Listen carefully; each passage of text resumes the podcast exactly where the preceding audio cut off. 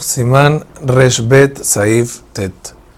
Las uvas que quedan en los viñedos durante el invierno no maduran nunca, porque le falta el calor necesario para llegar a ser una uva común. Es por eso que la gente de los viñedos hacen de esas uvas vinagre. En caso de comer este tipo de uvas, se bendice Shakol.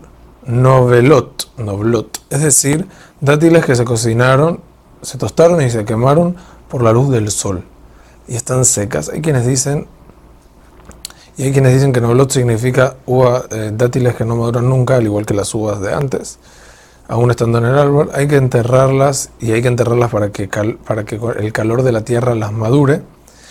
Se les bendice Shakol. En estos dos casos, la baraja jarona es Bore Nefashot. El motivo de esto es que a filo que estas frutas normalmente se les bendice a la Etz Valperia Etz, porque son de las siete